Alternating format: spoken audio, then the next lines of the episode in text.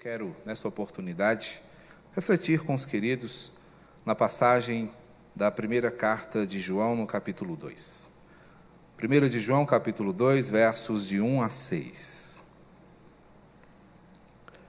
1 de João, capítulo 2, versos de 1 a 6.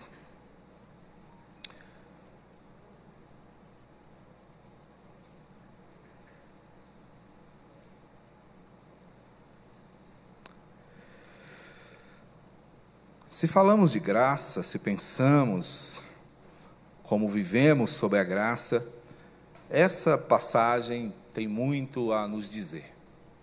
Nós temos caminhado pela primeira carta de João aqui nos nossos estudos dominicais, né, pela manhã, e nos tem sido muito precioso o cuidado do Senhor demonstrado por esse seu servo que teve o privilégio de caminhar com Jesus, conhecê-lo pessoalmente, ouvir a sua voz e receber os seus ensinamentos, os quais ele transmite à igreja do Senhor de forma fiel e bastante cuidadosa. Porque João, ele é motivado pelo grande amor do Senhor para com ele, o qual o impele a amar a igreja do Senhor também. Portanto, meus queridos, observemos bem o que esta passagem nos diz no trecho compreendido entre os versículos 1 e 6. E diz assim a passagem em questão. 1 de João 2, de 1 a 6. Filhinhos meus, estas coisas vos escrevo para que não pequeis. Se todavia alguém pecar, temos advogado junto ao Pai, Jesus Cristo, o justo. E Ele é a propiciação pelos nossos pecados, e não somente pelos nossos próprios, mas ainda pelos do mundo inteiro.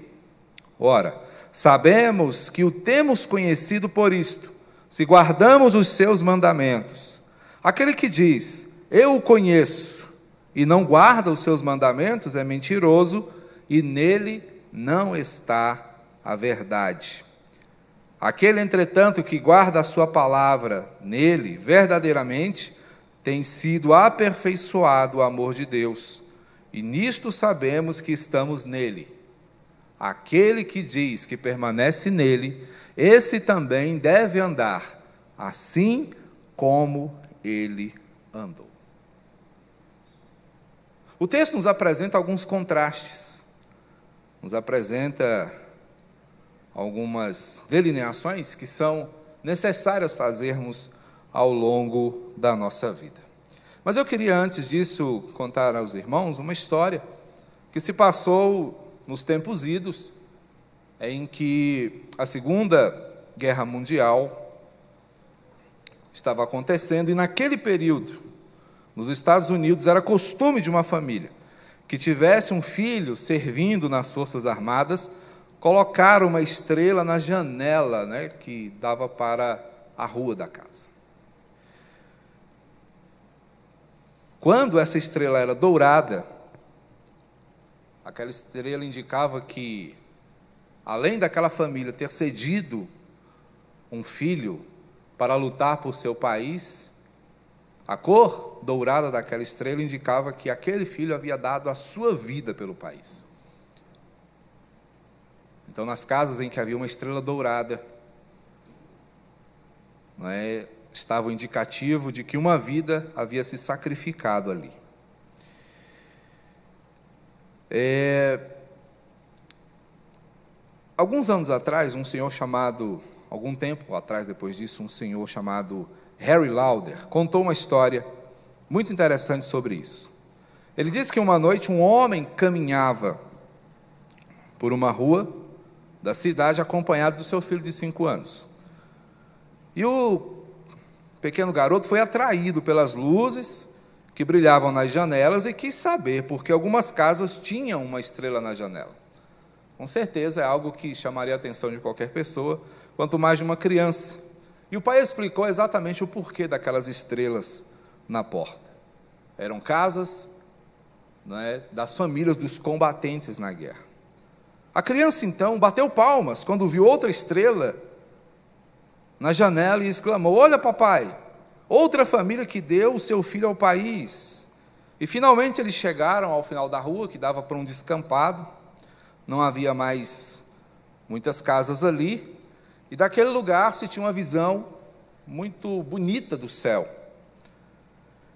E o menino então olhou para o céu e disse: Olha, papai, aquela estrela no céu, Deus também deve ter dado o seu filho para a guerra. E o pai dele disse: Sim, meu filho, é verdade. Há uma estrela na janela de Deus. E sabe o que ela fez por você? O que ele fez?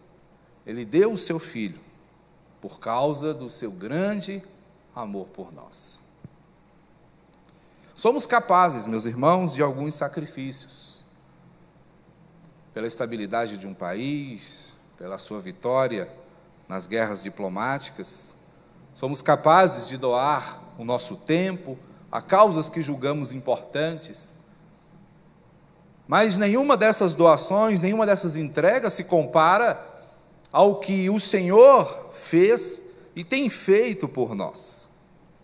É disso que João está falando, porque quando ele aborda aqui as dificuldades do coração humano em relação ao amor de Deus, ele está falando à igreja sobre o risco, o grave risco em que o pecado nos coloca. E João não apenas nos fala do problema, ele não apenas nos diz que estamos encrencados. Ele não apenas nos mostra como a nossa vida pode ser complicada pelo fato de cedermos às tentações, mas ele fala também o que Deus faz para resolver essas questões, como o Senhor trabalha para que nós nos vejamos livres desses problemas. Interessante é porque temos diante de nós, como eu já disse, contrastes da graça de Deus. E esses contrastes chegam até nós de forma a ficar muito evidente que não somos compatíveis e nem merecedores do amor que o Senhor derrama constantemente sobre a nossa vida. Porque esse texto vai nos mostrar, meus queridos, aqui de forma muito objetiva, que para cada situação problemática em que nos envolvemos, o Senhor tem uma resposta. A primeira delas é que na condição de acusados, nós temos defesa. O verso primeiro, João está dizendo: Eu escrevo essas coisas a vocês para que vocês não pequem. Eu estou escrevendo isso para que vocês se mantenham atentos e prestem atenção na caminhada, mas, se houver tropeço, se houver falhas, se houver problemas, saibam de uma coisa: temos um advogado junto ao Pai, que é Jesus Cristo ou justo. O termo que ele usa aqui para nos apresentar esse advogado tem como objetivo dizer que é alguém que está junto a nós.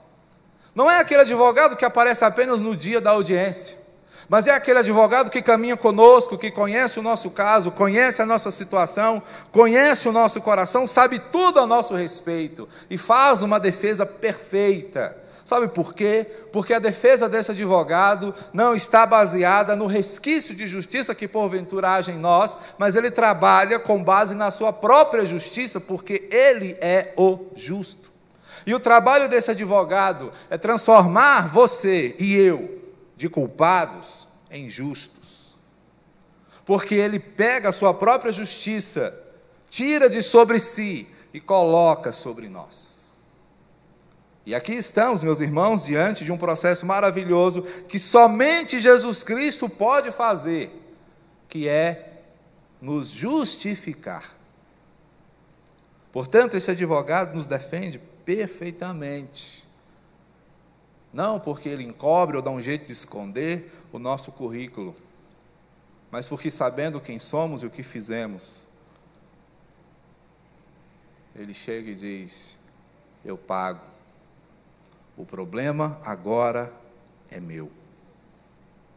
Só que ele não para por aí. Depois que ele nos mostra o problema da nossa acusação e faz a nossa defesa, o segundo contraste que ele nos faz perceber aqui é que, na condição de culpados, nós somos substituídos. Ele toma o nosso lugar, ele assume o nosso posto, ele senta na cadeira dos réus e ele paga pela sentença que é dada por conta dos nossos pecados. Observem aqui o verso 2: Ele é a propiciação pelos nossos pecados e não somente pelos nossos próprios, mas ainda pelos do mundo inteiro. Havia, meus irmãos, no rito sacerdotal de purificação de pecados, a propiciação, que era uma oferta que tinha como objetivo é, carregar os nossos pecados, substituindo, era a oferta pelo pecado. Jesus faz exatamente isso. E quando Jesus assume essa postura, ele está dizendo: Eu pago a sua conta, eu assumo o ônus pelos seus atos, eu levo a culpa por seu lugar. E é por isso, meus queridos, que quando muitas vezes somos confrontados com o fato de que Jesus levou açoites que ele não merecia, que ele sangrou por erros que ele não cometeu. Essas coisas têm que ficar muito claras em nossa mente. Certa vez eu me deparei com uma pergunta interessante. Você já teve a visão do Cristo ensanguentado? Eu achei interessante essa pergunta. E a explicação do autor dessa pergunta e, consequentemente, a sua argumentação, nos fazia pensar que durante a oportunidade do cometimento dos nossos pecados, nós deveríamos ter a condição de olhar para o lado e perceber, bem ali, testemunhando o nosso pecado, o Cristo ensanguentado.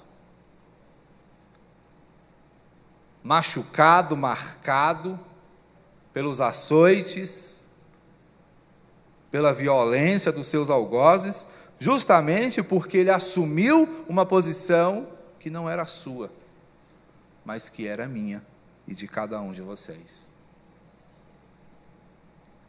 A visão desse Cristo ensanguentado nos levaria então a perceber que ao olharmos para Ele e o virmos ali sangrando até a morte por causa do que fizemos, voltar a fazer, voltar a cometer os atos que o levaram àquele momento, equivale a colocá-lo de novo nessa posição. Porque ele assumiu, sem merecer, ele estava lá, no lugar que era nosso,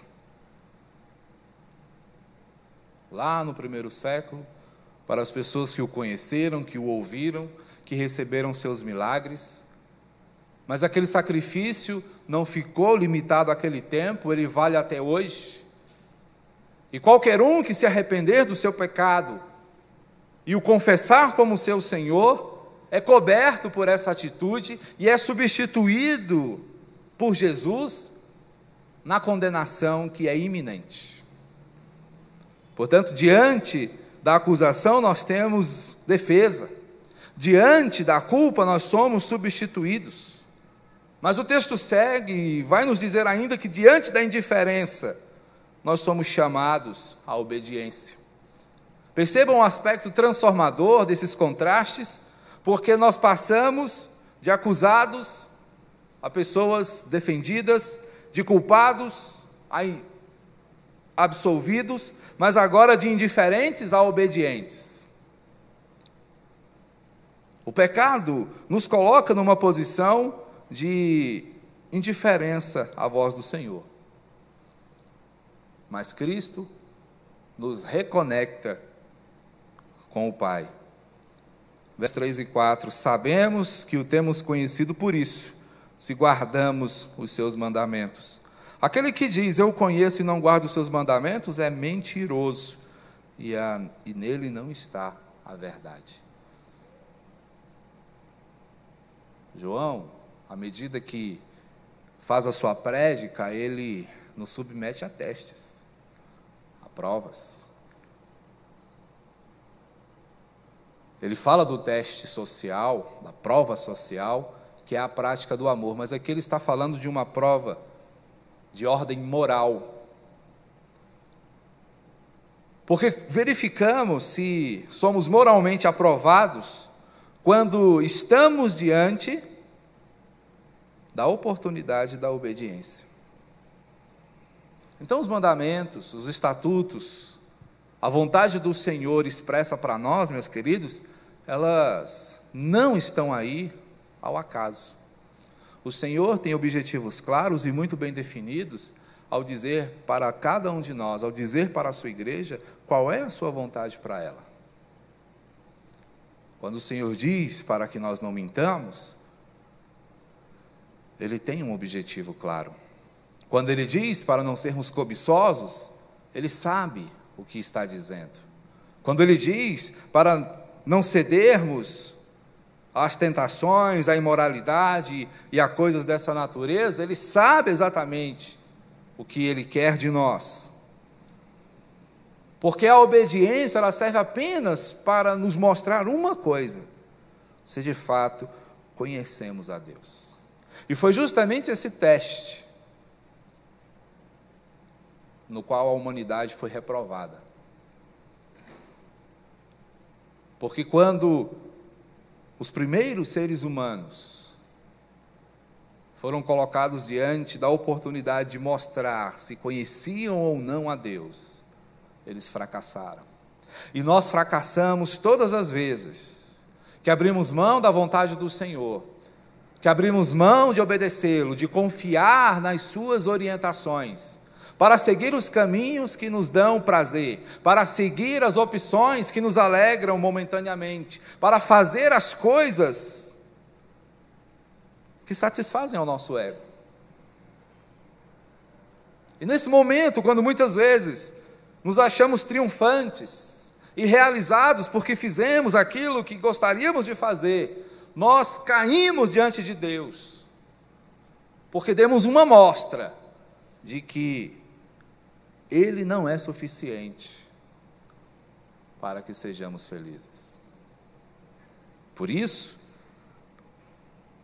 a presença de Jesus em nossa vida nos coloca diante dessa posição onde a graça nos torna pessoas atentas à voz do Senhor e nos tira de uma postura indiferente para um posicionamento obediente. Porque a obediência é prova de que conhecemos a Deus. A obediência nos coloca em uma posição coerente com o que sabemos a seu respeito e com a maneira como nós vivemos. Mas ainda há um último contraste que eu compartilharia com os irmãos. Porque se diante da acusação temos defesa, se diante da culpa somos substituídos, e diante da indiferença adotamos uma postura obediente, nós vamos perceber que a graça do Senhor trabalhando em nossas vidas nos transporta da imperfeição para a semelhança com Cristo. Estamos aqui pensando, meus irmãos, em identidade. O que, que identifica um cristão? Há muito, meus queridos, nós temos debatido sobre isso.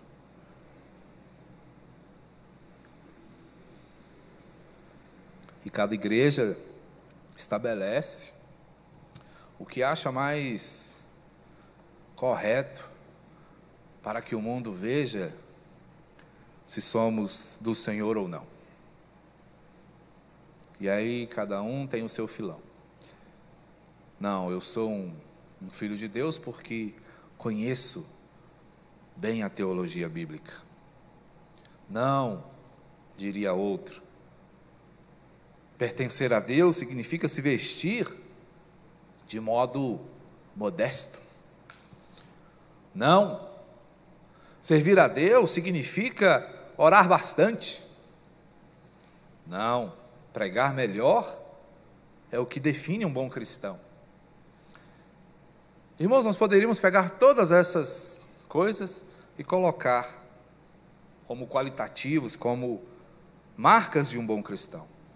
Porque realmente, o bom cristão é dedicado, é conhecedor, gosta da oração, é equilibrado no falar, no pensar, no vestir, na maneira como usa as coisas, como se relaciona com as pessoas. Mas quando pensamos nesse posicionamento identitário, o que está em voga aqui, meus queridos, é justamente o valor que nós damos ao que de fato importa. E os versos 5 e 6 vão nos dizer isso quando João nos diz o seguinte: aquele, entretanto, que guarda a sua palavra, nele verdadeiramente tem sido aperfeiçoado o amor de Deus. Nisto sabemos que estamos nele. Dois pontos. Aquele que diz que permanece nele, esse também deve andar assim como ele andou. Ponto. Não há mais o que dizer aqui. Você quer ser um cristão? Viva como Jesus viveu. Pare de se enganar. Muitas vezes nós pensamos que ser um cristão basta ser alguém que assumiu uma escolha ou duas. Olha como é que eu falo. Olha o meu evangeliquez. Olha as minhas vestes. Veja se eu não sou santo. Se paletó fosse sinônimo de santidade, o congresso era uma igreja. Não é. Então, meus irmãos, isso não quer dizer que você deve sair por aí mal vestido, sensualizando. Isso não quer dizer que você não precisa se preocupar com a maneira como você fala. Isso não quer dizer que você não deve se importar com as pessoas. Óbvio que não. Até porque estamos pensando aqui num referencial perfeito que é Jesus. E nós sabemos como Jesus se relacionou com as diversas classes de pessoas que ele conheceu. Como Jesus lidou com fariseus, com autoridades eclesiásticas, como Jesus lidou com governantes, com autoridades políticas, como ele lidou com os pobres, como ele lidou com os ricos, como ele trabalhou com os pecadores, como ele conviveu com cada um deles. Mas é importante que nós entendamos que Jesus veio com a missão de cumprir cabalmente a palavra do Senhor. Portanto, Jesus tem uma marca, meus queridos, que muitas vezes não é lembrada nem pelos melhores sermões, que ele foi obediente até o fim. E muitos dos seus seguidores, muitos dos cristãos, dos pequenos cristos que estão por aí, não gostam de obedecer são irreverentes, são muitas vezes petulantes, indiferentes à vontade de Deus. Mas o que João está dizendo aqui é o seguinte: olha, eu conheço Jesus pessoalmente e sei de uma coisa: permanecer nele é entender que o que ele fez foi nos mostrar um exemplo de vida. Então, se você quiser resumir a vontade ou a obra de Jesus numa sentença, você pode afirmar o seguinte: o que que Jesus fez? Viveu de forma a nos mostrar como é que se deve viver. Lembra da canção? É preciso saber viver? É, dos titãs? Pois é. A gente vive perguntando isso, a gente vive buscando isso. Como é que eu vou viver? Que tipo de vida eu vou levar no mundo? E a gente tem muitas perspectivas da vida que gostaria de levar. Confortável, sobeja, enfim. Nós temos muitos anseios para a nossa vida. Mas só Jesus pode dizer exatamente como nós precisamos viver. Primeiro, porque Ele é a vida. E segundo, porque Ele é a versão perfeita de humanidade. O único humano perfeito que já pisou nessa terra. E ele veio exatamente dessa maneira para dizer para vocês: olha, o que o Senhor tem em termos de humanidade é isso. Eu sou o que Deus quer que vocês sejam. Portanto, façam como eu fiz. Então, ser como Ele é entendê-lo como referência e andar como Ele. Jesus foi marcado pela lealdade a Deus, pelo pertencimento a Deus. Jesus, em tudo que fez, em tudo que disse, procurou glorificar e honrar o nome de Deus. Então, se você é um cristão, se você é um imitador de Cristo, não faça diferente. Porque Jesus tinha um caráter especial que você pode viver, que você pode ter também. Então, consagre seu intelecto, suas emoções, sua moralidade em perfeita harmonia e consagre-os totalmente ao Senhor. John Stott dizia algo interessante acerca disso. Não podemos pretender pertencer, permanecer, perdão, nele, a menos que nos comportemos como ele. Estar em Cristo significa viver como Cristo. E é isso que a graça, meus irmãos, veio fazer na nossa vida. Foi por isso que o Senhor nos deu o seu Filho, para que nós fôssemos como Ele, para que nós caminhássemos como Ele, para que nós não só parecêssemos como Ele, mas para que nós o apresentássemos às pessoas que ainda não sabem quem Ele é. Que Ele mesmo te abençoe ricamente, que Ele te guarde e te proteja, e que você, marcado por essa graça primorosa, seja ricamente abençoado pelos reflexos da sua existência no seu coração. Amém? Que Ele te abençoe e que você seja um cristão contrastante, que por onde você passe, a graça de Deus se evidencie. Vamos orar? Bendito Senhor e Salvador, nós te louvamos com alegria por tua palavra. Palavra, Senhor, que nos exorta, nos desperta, mas que nos conforta, Senhor. Porque ela também nos mostra o caminho e elucida as dúvidas que temos. Seja o Senhor, meu Deus, conosco. E ensina-nos, Pai, a sermos cristãos contrastantes. Livra-nos, ó Deus, da infelicidade de parecermos com o mundo. Vimos hoje, ó Deus, que o mundo tem um sistema que te aborrece. Vimos, ó Deus, por tua palavra, que esse sistema não serve para nós. Porque temos, ó Deus, dentro de nós uma programação diferente. Fomos chamados pelo Senhor, amados pelo Senhor, para viver como o Senhor. Eis aqui, meu Deus, um povo que há quase 60 anos o Senhor chamou para ser como o Senhor nessa cidade. Te agradecemos, ó Deus, porque depois desse tempo ainda estamos aqui. E queremos, ó Pai, caminhar firmes nesse propósito até o dia em que o Senhor dizer: Vinde, benditos de meu Pai. Sustenta-nos, ó Deus, por tua misericórdia, para que em todo o tempo agrademos a tua santa e perfeita vontade. Oramos ao Senhor, em nome de Cristo Jesus. Amém. Recebam a bênção, meus irmãos. Que a graça de nosso Senhor e Salvador Jesus Cristo, o amor de Deus, o nosso Pai, e o consolo, a orientação e o poder do Espírito Santo sejam com todo o povo de Deus, marcado pela graça, vivendo os seus contrastes, até o dia em que o seu Senhor, o seu Salvador, vier dos altos céus para buscar a sua igreja. E esta com ele reine por todo sempre e pelos séculos dos séculos. Amém.